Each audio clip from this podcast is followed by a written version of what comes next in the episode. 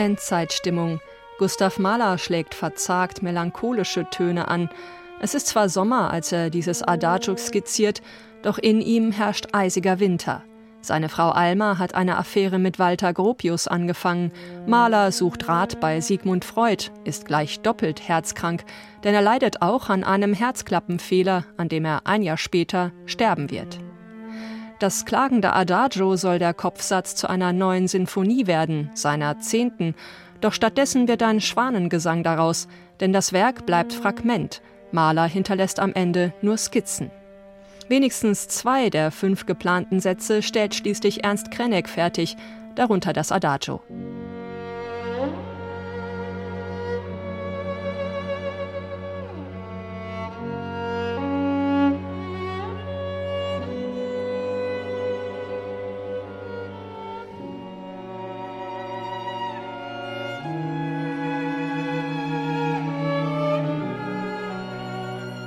Eigentlich hat Mahler sein Adagio für ein groß besetztes Sinfonieorchester konzipiert.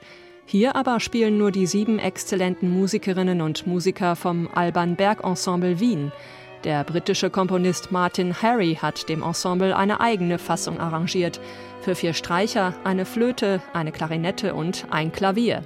Zwar fehlt der abgespeckten Variante das Fett, aber der schwebend durchsichtige Klang kommt Mahlers Zerbrechlichkeit hier sogar entgegen.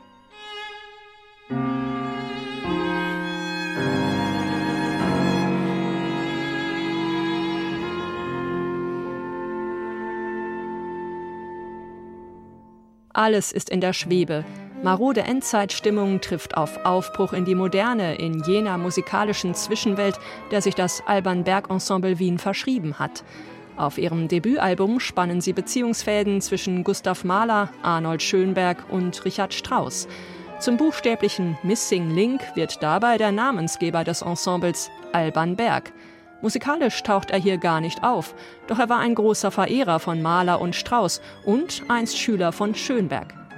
Von Schönberg hat das Alban Berg Ensemble Wien sich die erste Kammersinfonie ausgesucht, die wiederum Anton Webern für eine kleinere Besetzung umarrangiert hat.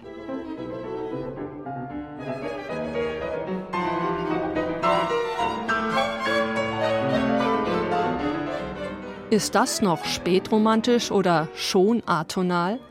Die Tradition hinterfragt sich selbst, löst sich auf in Schönbergs erster Kammersymphonie und das Alban Berg Ensemble Wien stürmt gern mit in die neuen Klangwelten.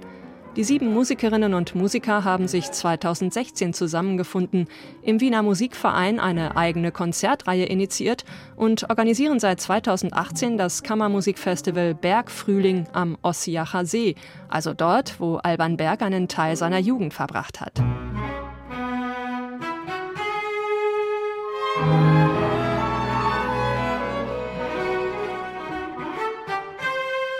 Jugendliche Frühlingsgefühle dann auch im Rosenkavalier. 1945 hat Richard Strauss aus seiner Oper eine Art instrumentales Best-of herausgefiltert und in einer Suite zusammengefasst. Der Brite Martin Harry hat die wiederum für das Alban Berg Ensemble Wien umarrangiert, der krönende Abschluss dieses Debütalbums.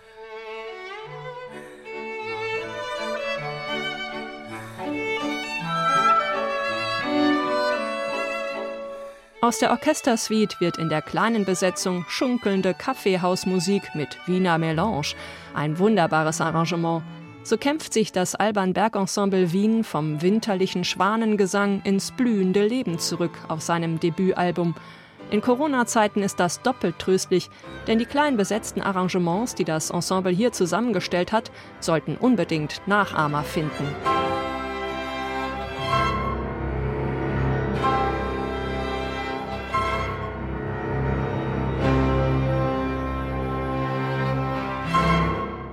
Neue CDs in HR2 Kultur. Weitere Rezensionen auf hr2.de